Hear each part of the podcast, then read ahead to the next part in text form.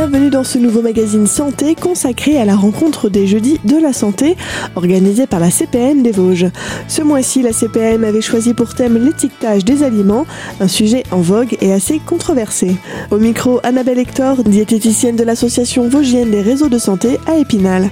Dans cette première partie d'émission, elle nous parle des informations affichées sur les emballages. Donc pour commencer un petit peu, simplement au niveau des informations qu'on peut trouver, généralement manger ça peut paraître être un acte euh, banal et assez logique. Hein. On mange tous les jours, on est amené à manger des aliments tous les jours. Euh, pour le plaisir, pour la santé, pour, euh, pour différentes raisons, pour la convivialité. mais de nos jours, ça paraît pas forcément si évident et si facile. Hein. On peut voir tous les documentaires qu'on peut trouver à l'heure actuelle sur, sur l'alimentation. et du coup, c'est pas forcément toujours facile de s'y retrouver. Généralement, va faire nos courses dans des grandes surfaces, dans nos sociétés modernes, hein, qui sont des, temples de la, consommation et de la surconsommation. Hein, on a à manger des aliments à profusion, en permanence et en très grande quantité, avec un énorme choix.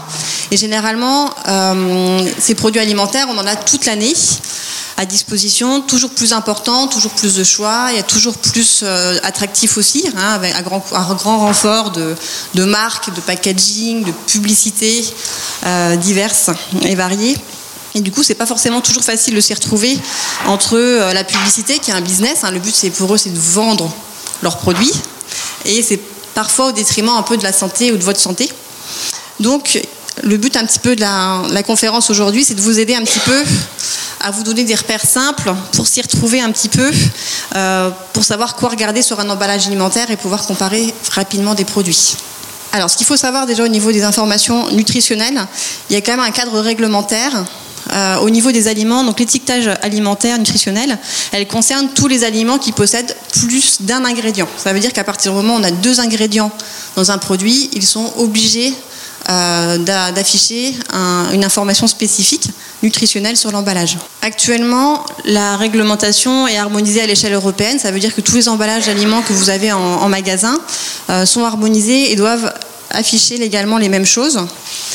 Donc on va trouver des mentions qui sont parfois facultatives, euh, qu'on va revoir un petit peu après, et certaines sont clairement obligatoires. Donc au niveau des mentions que vous pouvez trouver qui sont facultatives, c'est plutôt des choses qui vont être euh, plutôt euh, vendeuses. Ça peut être notamment par exemple le nom du produit. Si vous prenez des produits, sans citer de marque, par exemple Sveltes, ça c'est le nom de la marque qui vous insinue déjà des choses, mais euh, ça reste facultatif, alors que la dénomination, que vous avez la dénomination du produit, c'est vraiment là où on va vous dire que c'est par exemple un yaourt brassé à base de lait entier, aux fruits, etc. Donc la mention obligatoire, c'est la dénomination, et souvent ils la mettent en tout petit, ils mettent plutôt la marque en, en gros. Dans les mentions euh, qui vont être obligatoires, donc on va retrouver le poids euh, net du produit, donc c'est important pour savoir ce que vous allez réellement manger en quantité de produit. On va trouver les informations nutritionnelles. Donc c'est généralement un petit tableau que vous avez sur l'emballage, euh, un petit tableau avec des chiffres dedans hein, où vous marque un peu l'apport euh, énergétique et différents éléments. On va retrouver la date, les dates limites de consommation. Donc vous avez deux types de dates limites. On va retrouver les dates limites, euh, ce qu'on appelle la DLC, qui est une date limite de consommation. C'est une date butoir. Généralement, vous trouvez marqué à consommer jusqu'au ou à consommer avant le c'est des dates effectivement qu'il faut pas dépasser, en tout cas au-delà duquel euh, l'industriel ne garantit pas la salubrité du produit. Ça veut dire que le produit peut devenir toxique, hein, avoir un développement bactérien et devenir impropre à la consommation humaine et éventuellement entraîner de l'intoxication alimentaire. Donc là, c'est vraiment des dates butoirs. Par contre, vous avez des produits qui ont une, ce qu'on appelle une DLUO, c'est souvent marqué à consommer de préférence avant l'heure ou à consommer euh, de préférence jusqu'au. Donc là, c'est une date qu'on qu peut facilement dépasser. Le produit ne devient pas toxique. Euh, simplement, il peut perdre un petit peu en qualité, soit gustative, soit au niveau de la texture, par exemple des, biscuits euh, ou des pâtes. Si vous dépassez la date limite, euh, ça, ne deviendra, ça, ne deviendra, jamais toxique si c'est conservé à, à, température ambiante. Simplement, bah, effectivement, on peut perdre un petit peu. Les biscuits vont peut-être se ramollir, devenir rances, mais en aucun cas, ils ne deviendront toxiques. On va trouver également la liste des ingrédients qui est une notion obligatoire. Le nom, évidemment, et l'adresse du fabricant, le nom de l'emballeur, euh, l'origine du produit, l'origine de fabrication, euh, le numéro de l'eau qui identifie le produit, et le code, le barre qui renseigne aussi beaucoup euh, sur l'origine du produit. Ce qu'il faut savoir sur le code barre, c'est que si votre code barre commence entre un chiffre entre 30 et 37, c'est qu'il est fabriqué en France. Et puis, on peut trouver également des labels. Il n'y a que cinq labels euh, de qualité qui sont autorisés à l'heure actuelle en France. On peut retrouver, donc si vous en voyez d'autres, c'est qu'ils sont c'est des labels qui ont été inventés par les industriels. Ça veut dire qu'ils n'ont aucune valeur euh, de qualité. Par contre, sur les cinq labels de qualité qui sont reconnus, on peut trouver l'AOC, qui est l'appellation d'origine contrôlée. On peut trouver AB, qui est agriculture biologique, hein, donc qui garantit l'origine biologique d'un produit. Label rouge, euh, qui vous renseigne sur la qualité supérieure d'un produit ou l'élevage euh, de la viande.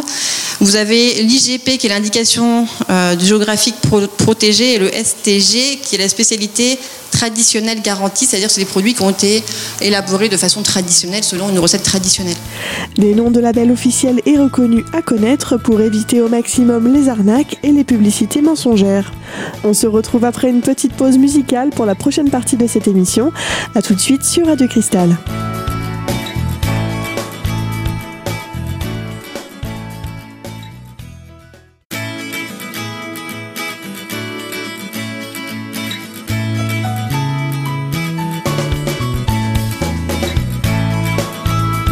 Vous êtes toujours sur Radio Cristal, bienvenue à celles et ceux qui nous rejoignent dans cette émission consacrée au jeudi de la santé organisée par la CPM des Vosges.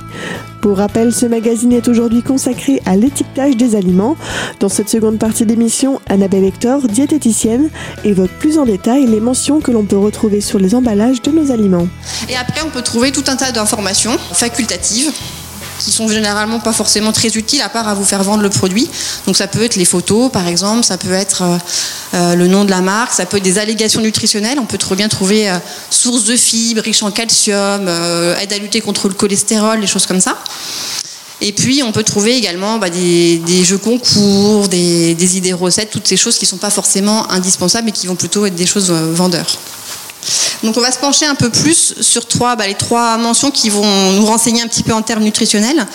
C'est le poids, les ingrédients et l'information nutritionnelle. Donc le petit tableau dont je vous ai parlé. Alors au niveau de la liste des ingrédients, il faut savoir que les ingrédients, euh, c'est le meilleur moyen, c'est le premier moyen d'avoir de l'information sur un aliment que vous allez acheter. Euh, parce que déjà tout d'abord, tous les ingrédients doivent être stipulés dans la liste d'ingrédients, ça veut dire que chaque, ingrédient est obligatoirement apparent dans la liste. Et ils sont tous énumérés par ordre décroissant par ordre décroissant pondéral, c'est-à-dire que du coup, euh, dans les premiers ingrédients, vous allez trouver ceux qui sont en plus grande quantité jusqu'à celui qui est en plus faible quantité dans le produit. Donc généralement, c'est intéressant de regarder les 3-4 premiers ingrédients d'un produit. Dans les 3-4 premiers ingrédients, ça veut dire que c'est les ingrédients qui seront en plus grande quantité. Donc si vous trouvez par exemple sucre dans le premier ingrédient d'un produit, il y a de très fortes chances que le produit soit extrêmement sucré. Voilà, donc ça vous donne déjà un bon, indicatif. Et dans ces ingrédients, on va trouver donc tous les composants et notamment également la liste des allergènes ou en tout cas des traces éventuelles d'allergènes hein, qui sont obligatoires, tous les additifs alimentaires qui sont euh, ajoutés au produit. Alors il faut savoir que les additifs alimentaires, c'est pareil, ils sont autorisés au niveau européen. On a une liste au niveau européen qui est euh, des additifs autorisés. Et ils sont tous codifiés par un code qui commence par E pour Europe, avec un chiffre derrière. Donc il y a plus de, je crois qu'il y a plus de 500 additifs autorisés en Europe. Et puis euh, la présence également aussi d'OGM, d'organismes génétiquement modifiés. C'est également une mention obligatoire. Donc pour voir un peu plus en détail, au niveau des ingrédients, ce qu'on va repérer un peu plus facilement généralement, c'est les aliments qui font un petit peu limiter euh, dans notre consommation, dans les, plats préparés, dans les préparations industrielles. Donc on va plus se pencher généralement sur euh, les sources de sucre simple. Ce qu'on appelle les sucres simples, c'est tout ce qu'on appelle sucre rapide. En fait, c'est les sucreries qu'il faut essayer de limiter dans notre quotidien, parce qu'elles doivent représenter moins de 10% euh, de l'apport de sucre de la journée qu'on va différencier un petit peu des sucres complexes. Qu'on appelle les sucres complexes, en fait, c'est les féculents, hein, aussi bien les pâtes, etc., qui eux vont plutôt être indispensables. Et puis, euh, on va essayer de faire attention aussi aux matières grasses pour pas avoir trop de matières grasses dans les ingrédients euh, et du coup pas trop de calories. Donc on va être vigilant à ces, à ces deux repères-là, les sucres simples et les matières grasses. Donc les sucres simples, dans les ingrédients, vous ne verrez pas forcément le terme sucre. Euh, vous verrez les ingrédients qui peuvent apporter du sucre. Donc, parmi ces ingrédients-là, on peut trouver bah, effectivement sucre quand même.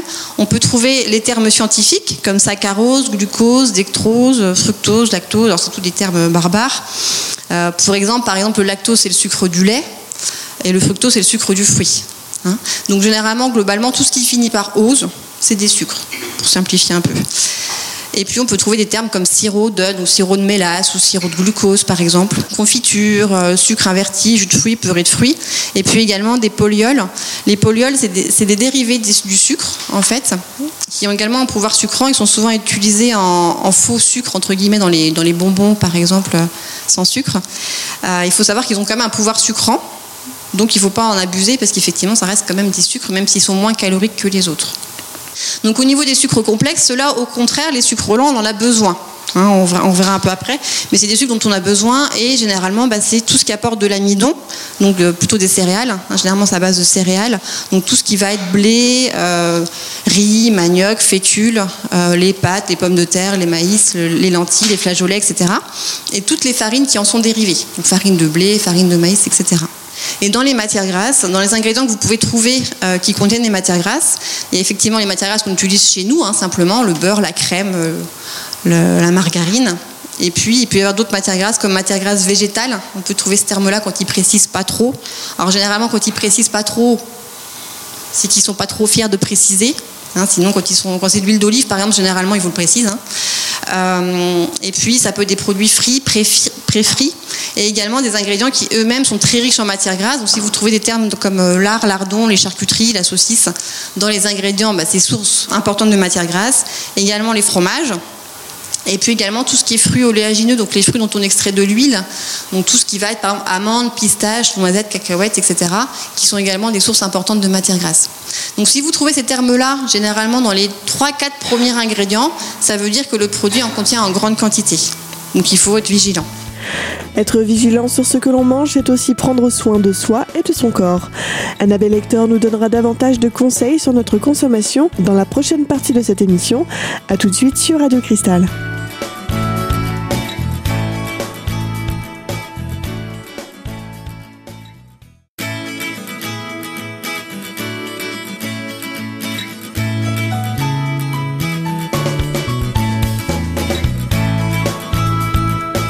Toujours sur Radio Cristal dans cette émission aujourd'hui consacrée au jeudi de la santé organisée par la CPM des Vosges. Dans cette troisième et dernière partie d'émission, Annabelle Hector, diététicienne, nous aide à décrypter les étiquetages de certains produits en prenant quelques exemples. Si on prend l'exemple d'une pâte à tartiner bien connue, on voit que le premier ingrédient c'est le sucre. Le deuxième, on voit huile végétale, donc là pareil ils n'ont pas trop précisé. Le troisième, c'est les fameuses noisettes dont je vous parlais qui sont à 13%. Et puis après, on trouve le cacao. Voilà. Et puis, euh, lait crémé. Donc, quand ils vous font effectivement la publicité où vous marquent source de calcium apportée par le lait, pas beaucoup. Et puis, source de noisettes, c'est un petit peu quand même. Il y a quand même beaucoup plus de sucre et de matière grasse que de reste. Hein. Voilà. Donc c'est un aliment qui va être très très calorique. Alors je vous dis pas qu'il ne faut pas en manger, hein. simplement il faut être vigilant à ces aliments qu'on va plutôt manger occasionnellement et euh, de façon euh, limité en quantité. Si je vous prends d'autres exemples, donc là on a vu que c'était dans les premiers ingrédients. Après, des fois, on trouve les termes de sucre et de matière grasse, pas forcément dans les premiers ingrédients, mais on voit qu'ils se répètent. Alors si je prends là, on a sucre, on a dextrose, on a sucre, on a sucre, on a sucre, on a sirop de glucose, on a sucre. Donc ils sont pas forcément les premiers ingrédients, mais ils se répètent entre 8 et 10 fois dans la liste d'ingrédients. Donc plus ils se répètent, même si c'est des petites quantités, si on fait 2%, plus 2%, plus 5%, plus 4%, au final, ça commence à faire une bonne quantité.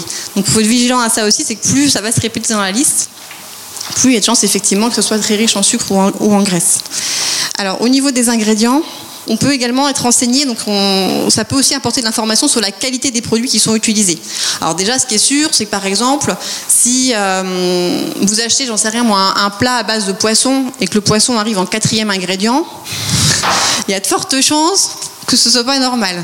Hein. Généralement, il devrait apparaître en premier ingrédient.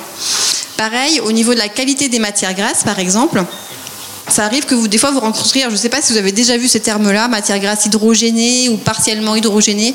Alors en fait, les matières grasses hydrogénées, en fait, au départ, c'est de l'huile qu'on a solidifiée. Donc c'est un procédé. Euh, alors c'est pas différent de l'huile de palme. Je vous l'ai mis en dessous, mais euh, c'est différent. En fait, les matières grasses hydrogénées, elles sont issues d'un procédé industriel de, solidification des graisses. Alors c'est généralement ce que vous avez dans vos margarines en emballage aluminium, pour pas citer de marque, euh, ou dans vos, les pains de graisse pour la friture par exemple. C'est des graisses qui ont été chauffées. Donc au départ, c'est de l'huile, donc c'est liquide. Et pour que de l'huile devienne solide, il faut forcément qu'il y ait un procédé industriel derrière. Donc on va faire chauffer l'huile à très haute température euh, pour injecter donc, un gaz qui s'appelle de l'hydrogène. Pardon. Et l'hydrogène, on va l'injecter dans les bulles d'air qui se créent dans, l'huile chaude pour que quand ça redescend à température ambiante, ça fige. Alors c'est pas l'hydrogène qui est embêtant, c'est le fait qu'on chauffe énormément l'huile. Alors je sais pas si vous avez déjà fait des fritures, ça à la maison. Vous avez déjà vu l'huile, elle rancit, elle devient un petit peu rousses, elles sont plus très bonnes. Euh, en fait, c'est ce qui se passe là, c'est que l'huile, elle va se transformer avec la chaleur. Euh, les, graisses de l'huile vont se transformer et vont se transformer en, en graisse, ce qu'on appelle en acide gras saturé, qui vont pas être très bons pour le cœur. Donc c'est des graisses qui sont pas forcément, qui sont plutôt à éviter et qui vont euh, être, en tout cas, à, pas manger en trop grosse quantité. Donc il faut y faire attention et ils sont obligés de le préciser sur les emballages. Hein. dans les ingrédients, c'est obligatoire qu'ils vous précisent s'il y a des graisses hydrogénées ou non hydrogénées. Ensuite, il y a les fameuses huiles dont vous disiez, hein, l'huile de palme, palmiste. Donc ça, c'est des produits qui ne sont pas transformés. Simplement, c'est la source de l'huile qui est pas fort, qui est l'huile de palme et l'huile de copra sont des huiles qui naturellement apportent des graisses saturées qui vont pas être très bonnes pour le cœur. Donc elles sont très utilisées au niveau industriel parce qu'elles ont une, euh, praticité technique et elles sont pas très chères. Hein, donc ils en mettent beaucoup, alors de moins en moins parce que ça commence à se savoir. Euh, mais du coup, c'est pas les meilleures huiles. Donc c'est faire attention aussi dans la liste d'ingrédients de vérifier qu'il n'y ait pas d'huile de palme et palmiste. C'est souvent quand ils vous précisent pas la nature de l'huile, hein, si c'est marqué huile végétale, il y a de fortes chances que ce soit ces huiles-là. Les trans, c'est un peu comme les graisses hydrogénées, c'est des huiles qui ont été euh, transformées également par la température, par un autre procédé. Hein, mais c'est la même chose, c'est aussi la température. Quand vous, faites des cuissons à la maison, quand vous faites des fritures par exemple, une friture en bain de friture, vous générez des acides gras trans, ce qui veut dire transformés, euh, et qui fait que bah, effectivement le bain de friture, c'est pour ça qu'il ne faut pas l'utiliser, et réutiliser, et réutiliser, et réutiliser, parce qu'on développe des graisses qui ne sont pas bonnes pour la santé. Alors toutes les huiles sont bonnes à part, les trois là, euh, les, trois précédentes. Alors les huiles, il n'y a pas d'huile miraculeuse, hein, même si on a voulu vous le vanter euh, par Mons et par Vaux. Elles sont toutes très bonnes, simplement il faut les varier en fait. Hein. Il y en a qui sont plus, alors ça ne sera pas le thème d'aujourd'hui, mais il y en a qui sont plus conseillés pour la cuisson, d'autres plutôt à froid. Souvent c'est marqué sur l'emballage d'ailleurs, hein, c'est dans les conseils. Euh, mais du coup, elles sont toutes très bonnes. Il faut essayer de les diversifier. Donc soit en prenant déjà des mélanges d'huile, soit en prenant une pour la, vinaigrette, une pour la cuisson par exemple. Mais elles sont toutes toutes, très bonnes, sauf, euh, sauf les trois là. Des huiles à éviter afin de mieux conserver son cœur notamment. On arrive malheureusement à la fin de cette émission aujourd'hui consacrée au jeudi de la santé organisée par la CPM des Vosges. Une rencontre animée par Annabelle Hector, diététicienne de l'association vosgienne des réseaux de santé à Épinal. Retrouvez cette émission sur l'étiquetage alimentaire en podcast sur notre site internet radiocristal.org. Et quant à nous, on se dit à très bientôt pour une nouvelle émission des jeudis de la santé. À très vite sur Radio Cristal.